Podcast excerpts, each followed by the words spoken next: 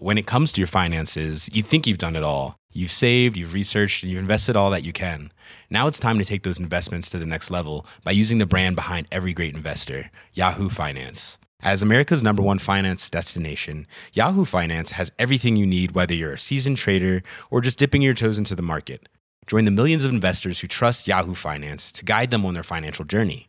For comprehensive financial news and analysis, visit yahoofinance.com, the number one financial destination, yahoofinance.com.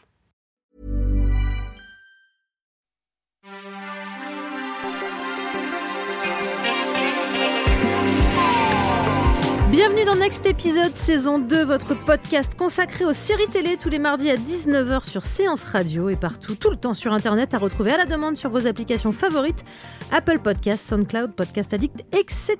Et en l'an de plus de débats, peut-être, plus de respect ou pas, et plus de tout, tout court, on est comme ça. Aujourd'hui, vous aurez le choix entre la pilule A, la pilule B ou la pilule C. Prescription suivie à la lettre. À la lettre, vous l'avez? A, B, C. Par mes deux patients du jour, Anaïs Bordage, bonjour. Bonjour. Et Renan Cro, bonjour. Bonjour Charline Roux. Non, normalement, on dit bonjour, docteur. Bonjour docteur. On parle évidemment de Maniac, dispo sur Netflix juste après l'info du jour.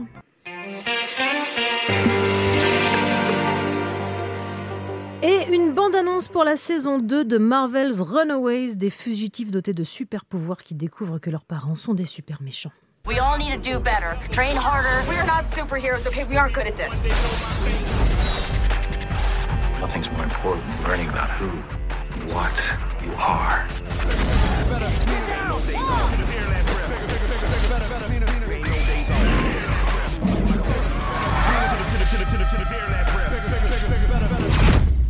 Yeah, that's right. That is how you do it. Oui, c'est comme ça que ça l'effectue, tout à fait. Euh, une, une saison pleine de crump, hein, vous l'aurez Ah compris. bah pour grave, cette moi j'ai 2. pendant l'extrait. hein. La première saison nous présentait une super-héroïne lesbienne, fait suffisamment rare pour être soulignée, et on nous promet une saison 2 LGBT friendly. Ça aussi, ça vaut le coup d'être signalé. Mise en ligne le 21 décembre sur Hulu. Allez-vous regarder Oui. Voilà, merci d'être Merci venu. de ne pas élaborer. Euh, non, non, euh, mais en fait, moi, ça m'a perturbé parce que les, les Runaways, c'était pas des, un groupe de rock à un moment? Si, tout à fait. Bon. Joan Jett. Ouais, Joan Jett, donc j'ai cru qu'au départ. Non, mais euh, là, c'est Marvel's Runaways. Bah ouais, mais Il j'ai y avait un départ- indice dans le. dans bah le oui, mais bon, j'ai cru que c'était au départ un truc sur, les, sur le, ce groupe de rock. Euh, moi, j'avais vu le début de la, la saison 1 que j'avais trouvé plutôt rigolo, mais c'était un peu noyé dans cette avalanche de séries qu'on avait de super-héros à une époque. Il y en a beaucoup qui sont morts en fait de ces séries de super-héros. Il y a une époque, il y a un an. Il y a un, Après, tu sais, il y a un an, la vie change, Charline Roux. Il y a Il 84 ans. il y a un an, on était tous différents. Voilà, réfléchissez Merci. sur cette phrase. non, tu tentes pas de relancer le hashtag. Sous Maintenant, tu le attends le bon moment. euh, Ça suffit. Molo, Molito, vive la France, bonsoir. Anaïs, tu regardes ou pas? Euh, non, je regarde pas. euh, un peu pareil, overdose de, De Marvel's, euh, blablabla, DC's, blablabla. C'est bien fait, Marvel euh, blablabla comme nom. Peut-être qu'on a un concept, mais non, euh, a priori. Après, tu me dis LGBT friendly, euh, ça ça Moi, je suis un peu mais... hypée, hein, je vous le Mm. dis. Ouais, La bande-annonce fait envie. euh, why not? moi, j'y vais. C'est diffusé en France un, un jour ou... Sur- bah, je sais pas, c'est toujours sur Ulu, c'est crédité Ah bah oui. Ulu, oui. Après, on peut. Non, on ne dit pas. Oh, Oh dis donc Eh, euh, hein, alors, Ça suffit qu'est-ce que... Allez, c'est l'heure de votre traitement.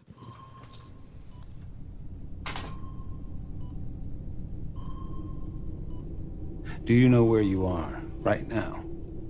I'm in a drug trial. What do you think is wrong with you? I'm sick. But I don't matter. What would you say this trial is showing you about yourself? Is this therapy now? It's not therapy. It's science. Deux inconnus, l'une dépressive accro au médoc, Emma Stone, l'autre schizophrène, Jonah Hill, se rencontrent pendant un essai clinique hallucinant et halluciné mené par un médecin, Justin Theroux, qui a des problèmes avec sa mère, Sally Field, et un ordinateur un poil trop émotif. En d'autres termes, beaucoup de gens avec beaucoup de problèmes enfermés dans une même pièce pour voyager. Euh, tout ça par Patrick Somerville et Kari Fukunaga. Le voyage vous a-t-il séduit? Anaïs? Euh, bah, je suis assez mitigée. euh, en fait, euh, le, problème avec cette série, c'est que c'est une série qui mélange plein de genres euh, différents et de tons différents. Et certains sont beaucoup plus réussis que d'autres. Pour moi, le plus gros défaut, c'est qu'il y a un manque d'originalité assez flagrant. On a de la science-fiction, mais qui rappelle beaucoup Légion dans les séries récentes ou Her dans les films, avec un rétrofuturisme dans les costumes et les décors. voilà, on a déjà vu un peu ça. Donc c'est un peu, euh, c'est un peu du, réchauffé, quoi. Donc ça, c'est un peu le problème qui, qui a avec cette série. Et puis après, le l'avantage, c'est quand même le ton absurde euh, qui manque euh, un peu au début de la saison et auquel on arrive malheureusement un peu trop tard vers la deuxième moitié, où en fait on a Justin Theroux et ses collègues scientifiques complètement absurdes, complètement déjantés, qui font n'importe quoi. Justin Theroux avec sa grosse perruque euh, qui parle un peu comme s'il était euh, en train de, de retenir une érection euh, en permanence. Ça, c'est le côté qui m'a un peu un peu plu dans la série. Mais voilà, à part ça, on est quand même sur du réchauffé. On a l'ordinateur qui parle, qui nous rappelle Hal. Enfin, voilà quoi. C'est pas très original. Expliquons que l'essai thérapeutique, enfin, la prise de médicaments leur permet de voyager, guillemets, c'est-à-dire d'explorer Ouais. des Voilà. genres différents Et d'incarner d'autres Ça, ça personnalités. arrive, ça arrive quand même très tard. Ouais. Dans, on, on- c'est pas dans le premier épisode. Je crois Ouais. que c'est dès le troisième, quatrième, Euh, quatrième. Je crois que c'est le Dans quatrième. les deux premiers épisodes, ils Oui, ne sont les- pas en essai clinique. Les deux premiers épisodes Ouais. établissent euh, qui sont les deux personnages et alors là aussi il y a un gros problème de déséquilibre en fait euh, et de, de cohésion, c'est-à-dire qu'on a euh, Jonah Hill et Emma Stone et Emma Stone euh, fait du très bon boulot, elle est très bonne et elle montre qu'elle mérite complètement son Oscar. euh, elle est très à l'aise dans tous les genres et tous les rôles qu'elle doit incarner. Jonah Hill par contre on voit tout de suite euh, ses limites quoi, c'est-à-dire qu'il est, euh, je trouve hilarant euh, quand il s'agit de faire de la vraie comédie, mais ça arrive un peu tard euh, comme je disais quand il a- va vraiment dans l'absurde. Euh, euh, J'adhère complètement. Par contre, quand il essaie de nous attendrir ou de nous émouvoir, il y a rien du tout. C'est le néant, quoi. Bah, le- Moi, ça marche. Pardon, excusez-moi. Une Ouais. populaire opinion, moi, je trouve John Hill absolument merveilleux dans Bah, cette Mais série. il parle un peu comme ça tout le temps pendant. Ouais, Un peu comme dans le un peu Gus le Van, un peu comme dans le Gus Van Sant, le personnage un peu posé, un peu. Après, ce qui Renan, est... c'est à vous, Ben, je vous en prie. bonsoir. Après, ce qui est un peu terrible, c'est que je pense que Kare Fukunaga et Patrick Somerville, s'ils si, t'entendaient Anaïs, ils se jetteraient d'un pont parce que la seule chose qu'ils ont envie, c'est d'être original. C'est-à-dire que c'est une série qui Originaux, hurle. du coup. Bah non, parce qu'ils ils parlent Ah, pas bien français. donc- Original. tu Unoriginal. Ah, pardon. voilà. Ils, ils sont vraiment. euh, j'ai- l'impression, en regardant Maniac, de voir un, un séminaire de pubard euh, des années 90. Et ils sont sur d'une table, ils sont là. Ouais, ce serait cool, on serait à New York, mais ce serait pas vraiment New York. Tiens, c'est marrant. À un moment, il y aurait un koala qui ferait des échecs. Oh, c'est cool, un koala qui fait des échecs. Et il y aurait Emma Stone. Et à un moment, bah, ce serait un peu un elfe comme dans le Seigneur des Anneaux. Ouais, trop cool. Et en fait, ils, ils- mettent des, des comme ça des couches de de- d'idées. Et Mais il n'y en a aucune qui réussit parce Bah qu'en oui. fait, tous ces univers, euh, parce que je c'est des, que. des pitchs de pub en fait. Ouais, c'est ça. En fait, on sent qu'ils comprennent pas vraiment les univers qu'ils veulent euh, s'approprier parce que on, on Hmm. va, on a dans du thriller, on a euh, Du film un noir. heist, euh, voilà, euh, Film noir. un braquage, surtout, on a un sens. truc de science-fiction. Et il y en a aucun qui réussit vraiment. Il manque que- toujours un peu l'élément qui fait le succès de ces genres-là. euh. arriver à, à cette scène-là, arriver à ces scènes-là, donc ils sont en fait, on est dans leur esprit, et donc on, on nous a mis trois, quatre épisodes à nous expliquer, en gros, que la série va être une métaphore de la fiction et va être une métaphore du pouvoir de la fiction sur nos vies. C'est-à-dire, en gros, Maniac, ça parle de ça. C'est, euh, en gros, euh, on, on a tous en nous des failles et les histoires nous permettent bah, de retravailler ces failles. Et donc, ça décline ça. Mais c'est une idée plutôt belle. Mais en fait, tout ça, c'est noyé sur une avalanche de, de gags, de petits effets. C'est marrant, tu citais Spike Jones et Heur, et pour moi, en fait, c'est l'antithèse de ça. C'est-à-dire que là, où Spike Jones dans Heur, il est capable de construire un univers sur quelques idées, quelques décalages. Eux, c'est du méga décalage. Hein. Alors, je, je précise pour ceux qui nous écoutent, je déteste Heure de Spike Jones et donc j'ai bien aimé Maniac. Oh là donc là du là coup, là. ça se. Oh là là. Non, en fait, Doit-on parlais de continuer cette émission Ceci étant, Répondez si sous je le peux me permettre, hashtag, alors Carrie euh, Fukunaga et Patrick Molito. Somerville, qui sont donc à l'origine de cette série, ne parlent pas du tout comme ça, omnipubard. Euh, c'est pas une idée originale, on le sait, parce que c'est adapté d'une série norvégienne, donc ils n'ont pas la prétention d'avoir non Ça plus n'a rien à voir, la, le- la série originale. Oui, je parce que- défends, je défends avec. Non, euh, parce que la série originale, c'est vraiment l'histoire d'un schizo en fait. Et c'est vraiment l'histoire d'un personnage qui s'échappe dans sa tête. Et eux, ils ont établi toute une espèce de machine. Enfin, on sent quand même qu'ils ont énormément d'argent. C'est pas grave d'avoir énormément d'argent. C'est beau, en même temps, mais ça se c'est voit, mais ça beau, non sert pas. Enfin, moi, ça m'émeut pas. riche. mais C'est après, même dans la réalisation, moi j'ai trouvé ça très très plat euh, et ça m'a étonné parce que Kare Fukunaga, il a quand même euh, bâti un peu sa réputation avec le plan séquence euh, très commenté qu'il avait fait dans, dans Trop Détective dans la saison 1. Et en fait, euh, depuis, il fait que des œuvres qui sont euh, assez euh, critiquées justement pour leur manque d'originalité. Beast of No Nation, il a été accusé de plagiat pour la plus belle scène du film qui effectivement avait déjà été Mm. faite. Et là, en fait, bah, c'est pareil. sur la réalisation, moi j'ai trouvé que c'était vraiment, il y a pas, c'est joli. Euh, Il y a une belle. C'est un mais- cahier des charges, quoi. Ils font. Ouais, non, c'est ça. Y a, les, les couleurs sont belles, les costumes sont très beaux, et Mm. je pense que la costume designer s'est vraiment éclatée parce que en passant de, de- dans tous les genres et tous les, Mm. tous les, toutes les époques, euh, voilà. Mais euh, mais il y a rien de nouveau, il y a rien de d'original, il n'y a pas de nouveaux concepts, il y a pas de nouvelles idées, quoi. Parce qu'il n'y a pas Scarlett Johansson qui peut un peu comme ça. euh, bonjour, Non, hum, il y a- c'est moi votre assistant Non, et puis, personnel. euh, Joaquin Phoenix fait quand même beaucoup mieux le dépressif Que euh, que, John Jonah Hill, quoi. Mais il y a quand même il y a un problème de ton. Ouais. Il y a un vrai problème de ton dans Maniac, c'est-à-dire que en gros, en permanence, les personnages sont à la limite de la parodie. C'est-à-dire que Ça ne choisit pas, la- l'assistante du, dont j'ai oublié le nom, formidable personnage, hyper classe. On sent aussi Azumi. Azumi, voilà, merci, qui, qui est vraiment un personnage hyper classe. Elle apparaît, elle a une clope au bec en permanence, elle a des grandes lunettes. Et moi, quand je regardais la série, je me disais, ok, donc là, c'est que des cosplays pour le prochain Halloween à Central Park.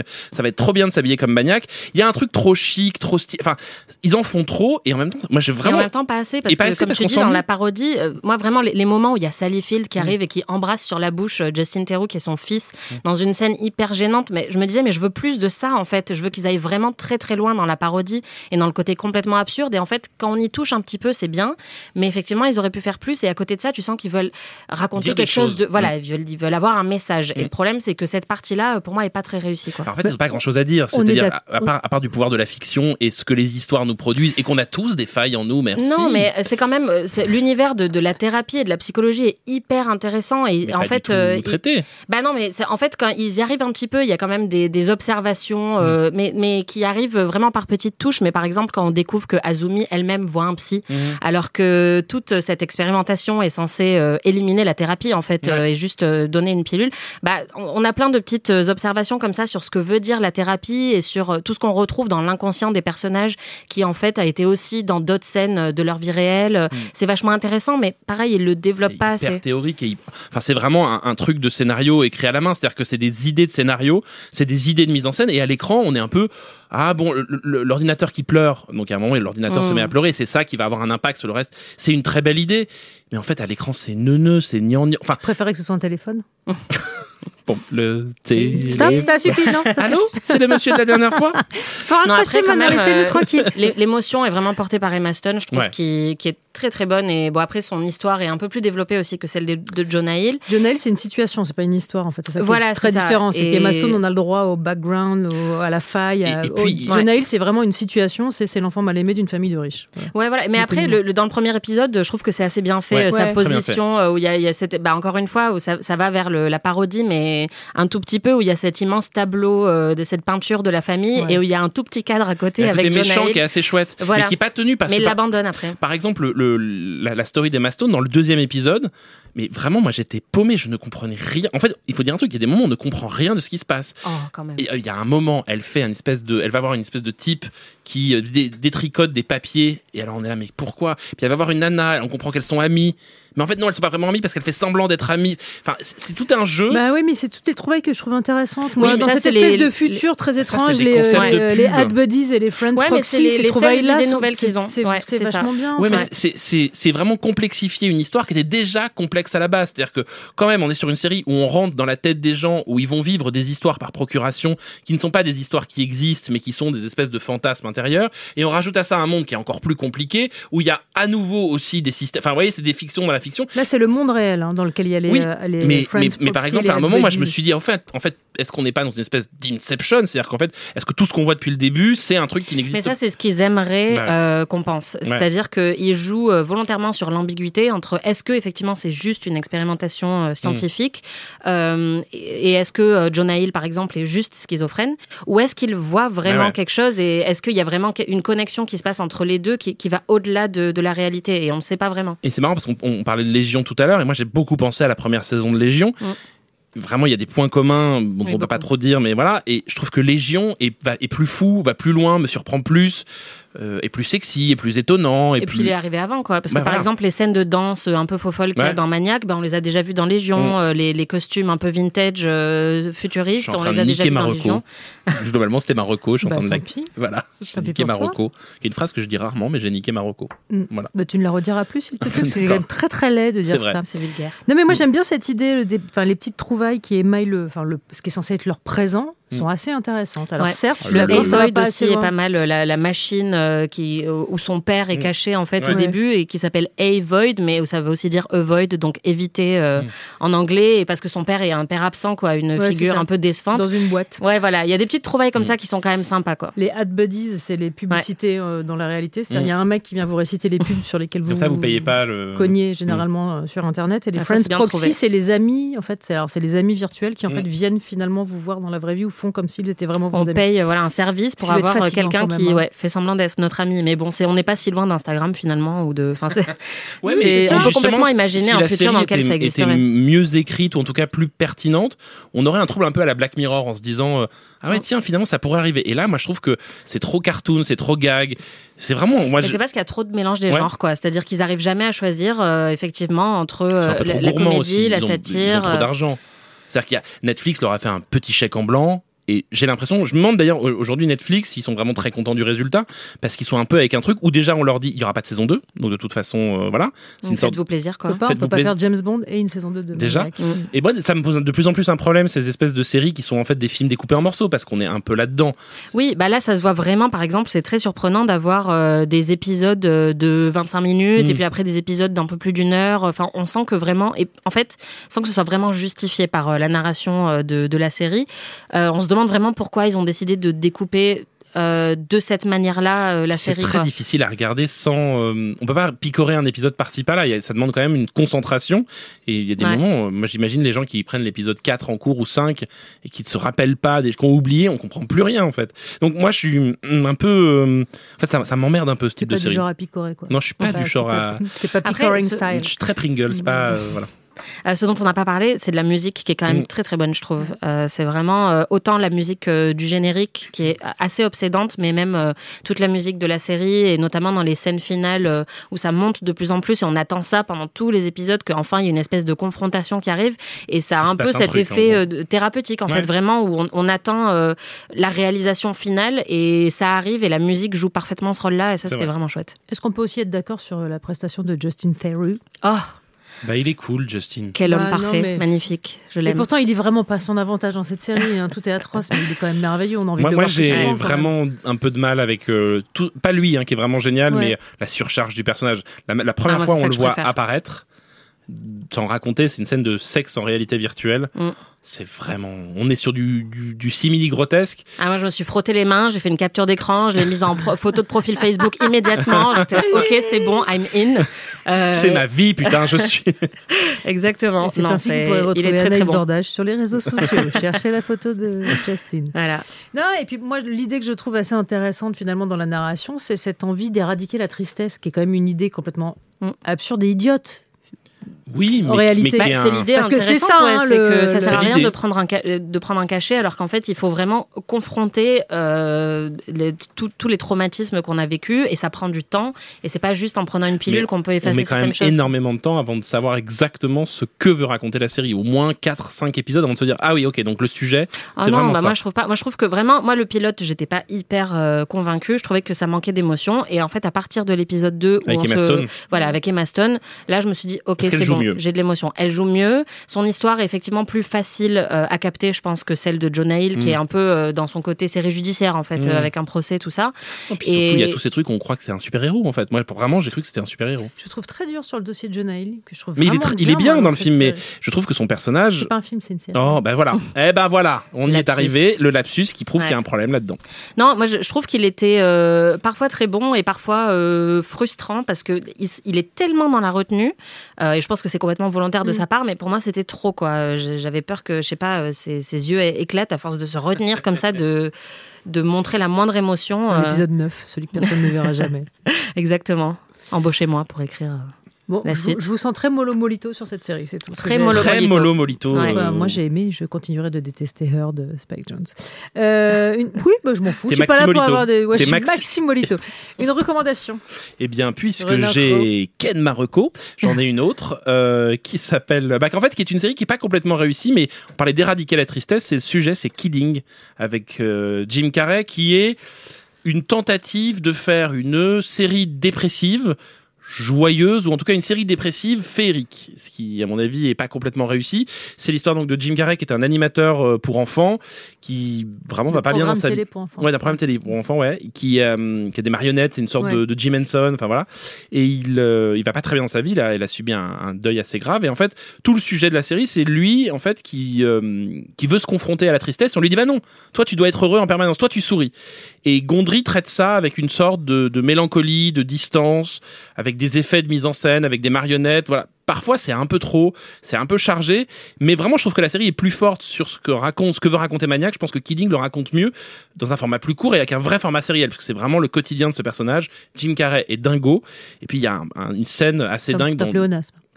Ouais, c'est vraiment un mm. Il y a une scène qui, qui, tourne pas mal en ce moment sur les réseaux sociaux qui est assez folle en termes de, de, ouais, et en termes de mise en scène. Et puis on retrouve une actrice dont j'ai oublié le nom, mais Anaïs va m'aider, qu'on retrouve dans Garfunkel et Oates.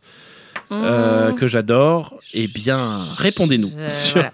si vous avez le nom de cette comédienne, je ne sais plus comment elle s'appelle et qui est vraiment une. Molo Molito, elle était dans deux Gar... Molo, un Molito. Merci, Charlie. Elle était géniale dans Garfunkel et Oates. Je suis désolé, j'ai oublié son nom. Euh, je l'embrasse. Eh ben, vous êtes viré. Anaïs? Euh, bah, moi, ma recommandation, c'est The Leftovers, euh, une série. Euh... Trop facile, attends, Leftovers, mais on peut pas. Alors bah, en fait, euh, voilà, j'en ai pas parlé justement pour paniquer ma reco.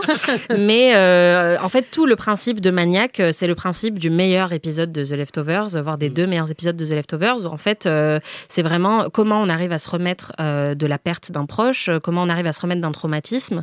et notamment dans cet épisode de The Leftovers qui s'appelle International Assassin, le personnage principal, joué par Justin Theroux, le meilleur euh, de tous les temps, euh, explore euh, son inconscient pour résoudre justement certains traumatismes et pour avancer dans, dans la narration. Et donc, on change de genre, donc on arrive dans le genre du thriller d'espionnage. Et c'est un épisode complètement barré et en fait qui dit beaucoup mieux, de manière beaucoup plus belle et complètement tarée, ce que Maniac essaye de dire dans sa saison 1. Euh, et voilà, il y a beaucoup, beaucoup de points communs entre Maniac et The Leftovers, puisque Patrick Somerville, le créateur de Maniac, qui a été scénariste de The Leftovers. On a Justin Theroux dans les deux séries. Euh, et on a ce concept voilà, de, psychologie et de traumatisme et de perte d'un proche qui est, similaire. Mais The Leftovers, c'est absolument sublime et ça explore pour le coup de manière très profonde euh, certaines questions, euh, notamment celle du deuil. Euh, voilà, vraiment, c'est sublime. Je vous le recommande euh, absolument. Marocco perso, euh, bah, c'est maniaque parce que je ne suis qu'un troll et que du coup cette émission, perso, bah, parce que je bah, parce que c'est moi qui parle en fait, donc Ah oui, euh, vrai. regarde, comme ça, de- très simplement. Mais vous êtes merveilleuse, Charlie. Mais c'est vous, vous êtes merveilleux tous les deux. Merci beaucoup Anaïs Bordage, merci beaucoup Ronan Cro. Next épisode c'est terminé, rendez-vous mardi prochain, même heure.